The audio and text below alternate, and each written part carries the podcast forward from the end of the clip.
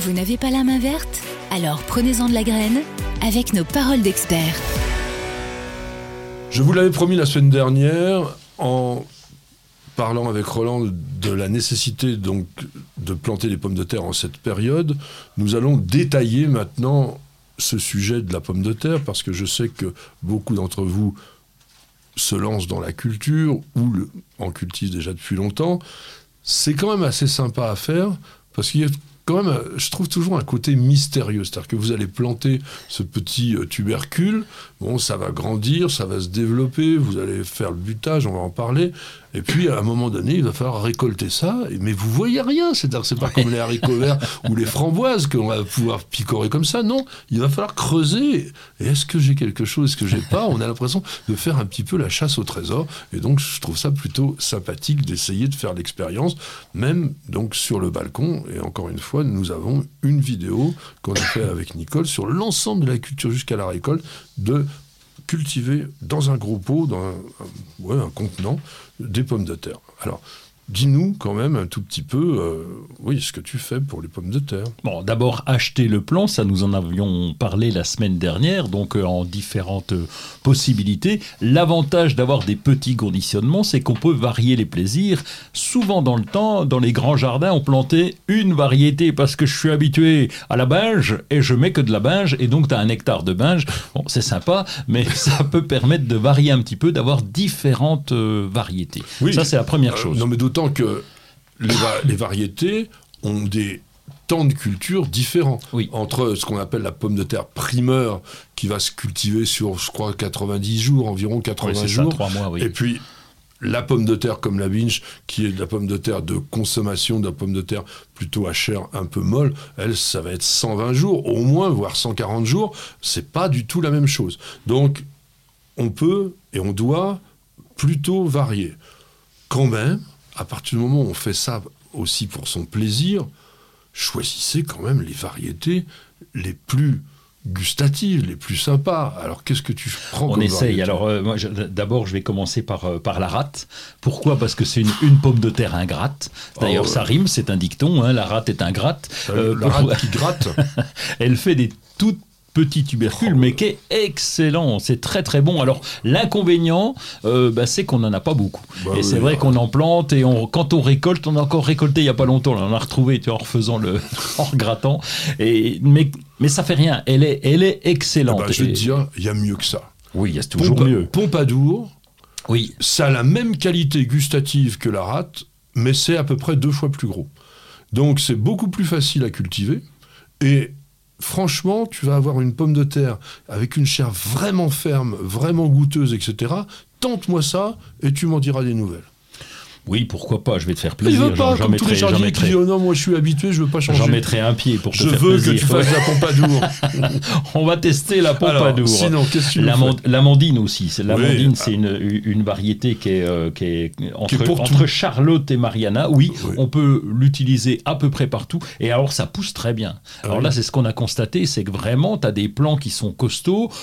Euh, on n'a pas beaucoup de dorifort chez nous. Donc ça, c'est l'avantage. Du milieu, l'an dernier, on a eu. Dorifort, on n'a pas eu. Mais l'amandine, elle a l'air de passer à travers ah et de, tenir euh, relativement bien. Ça fait de, belles fans. Mais ta, euh, ta méthode de culture de disséminer les pommes de terre un peu partout dans le jardin réduit forcément la présence du dorifort.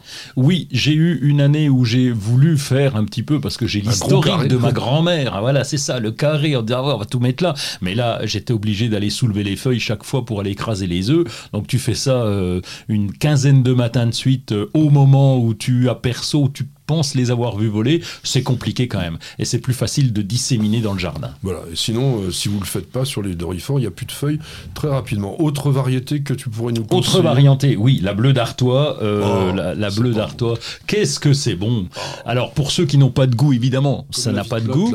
Euh, comme les gars qui n'aiment pas les légumes. Donc ça, évidemment, je vais continuer de parler quand même.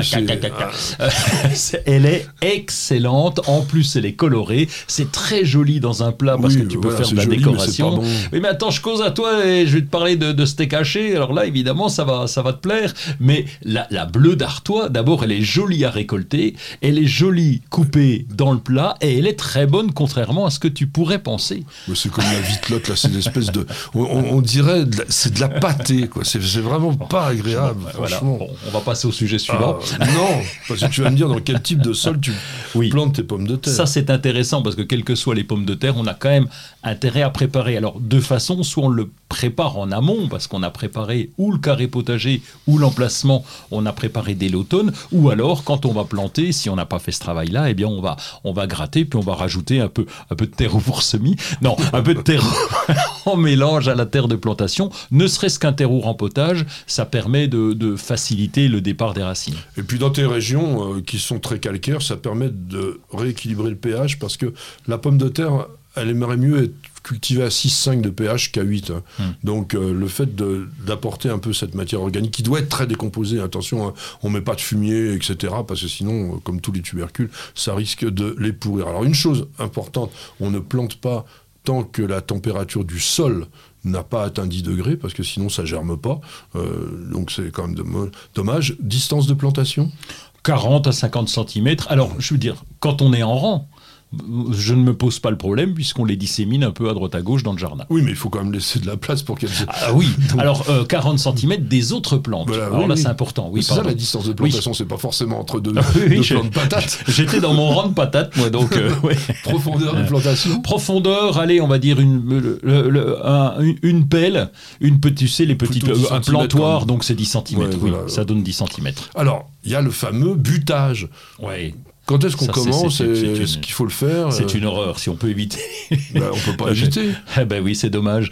J'ai fait ça avec ma grand-mère. Euh, si t'es sage, on ira buter les patates au jardin. tu penses que j'étais pas sage, moi, parce que à l'époque, on avait des rangs de, de, 50 mètres de long et tu grattes avec ta houe. Et pour ramener la terre en surface, oui, on est obligé de le faire. C'est important pour, bah, pour les, les tubercules. Euh, donc, euh, on le fait, oui. Bon, alors ça, quand on n'en a pas beaucoup, c'est mieux. Alors en fait, il faut commencer le butage dès que euh, les tiges mesurent une quinzaine de centimètres de haut. Le butage, c'est concentrer la terre sur le pied. Ça va favoriser la formation donc de tiges souterraines qui vont se tubériser, qui vont devenir ces fameux tubercules. Et autre chose importante, après on va encore buter une ou deux fois pour que la terre recouvre entièrement les tubercules qui ne doivent pas être soumis à la lumière, sinon ils verdissent. Et quand ils verdissent, ils sont et toxiques. Et eh oui, parce que on a de la solanine. N'oublions pas, la pomme de terre fait partie de la famille des solanacées, dans laquelle on a quand même des plantes particulièrement toxiques, euh, comme euh, ne serait-ce que la douce amère, par exemple. Alors, qu'est-ce que tu fais comme autre entretien pendant la culture? Pas grand chose parce que l'arrosage on l'a fait au début euh, non on a fait un petit coup d'arrosage au début et encore. Euh, ensuite pas grand chose si si ce n'est le contrôle quand même. Alors il y a une chose à faire le contrôle des dorifores. Euh, ça c'est important d'aller voir sous les feuilles. C'est facile quand même hein. on nous parle de produits de machin. Par un temps je plantais de la morelle de Balbi. Ah morelle de Balbi je sais pas si tu connais c'est avec des grandes épines. Bon alors le fruit est comestible. C'est un petit fruit famille des solanacées donc ça ressemble aux tomates. Moins bon que les tomates mais l'avantage c'est que les dorifores vont en priorité dessus. Donc ils vont te bouffer la morelle de Balbi. Pendant ce temps-là, ça évite, euh, ça évite qu'ils aillent sur les pommes de terre. Solanum cibrifolium ou un truc comme ça. Ouais, c'est une plante, euh, elle est piquante aussi. Très euh, piquante. mais la morelle de Balbi, c'est comestible soi-disant. Mais oui, si, si, j'en ai déjà goûté. c'est pas mal. En apéro, on avait fait ça. Oh Donc si tu bois bien l'apéro, ça va. Et le mildiou ah, le mildiou, ça c'est le vrai problème. Le vrai problème parce que comme l'an dernier, ça a été un, vrai sujet et dès que les premières feuilles arrivaient, il faut qu'on fasse très attention parce que le mildiou descend, il reste pas sur le ah feuillage. Ah, bah il est pas. Ah ouais, il est malin. Euh, le bougre, donc il descend et donc après, une fois que tu as du mildiou dans les tubercules, c'est mort. Hein. tu, tu vas les conserver au début, puis après tu vas t'apercevoir qu'ils vont pourrir. Donc il euh, faut trouver le bon moment, quitte à couper les fans en anticipation, tant pis. Et tu veux pas tout bordelaise, toi Non, moi je mets bah rien. Oui, toi, tu mets rien dans ton rien. Mais moi, je vous conseillerais quand même de le faire. Quand les conditions sont favorables au milieu, donc à savoir quand même pas mal d'humidité, avant effectivement que les premières tâches arrivent, il faudrait quand même passer euh, une bouillie bordelaise parce que ça va vous protéger euh, d'une bonne attaque et c'est quand même plutôt pas mal. C'est autorisé en culture biologique. Bon, Roland, il va au-delà de la culture biologique, c'est la culture sans rien. Euh, après, il y a quand même la dernière chose qu'il faut savoir, c'est quand est-ce qu'on récolte? Tout le monde nous pose cette question-là. Est-ce qu'il y a un, un élément qui va te dire oui, ça y est, elles sont là, parce qu'on ne les voit pas? Donc on ne sait pas si elles sont mûres ou pas. Bah, que...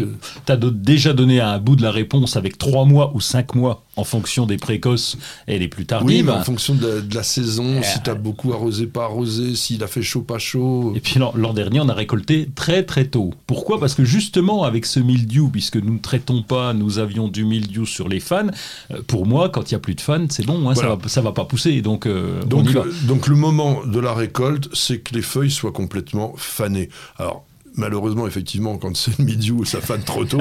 mais globalement, bon, les, très très précoces, hein, qu'on peut avoir même fait à partir de mars sous tunnel, dès le mois de juin, on peut les, les récolter.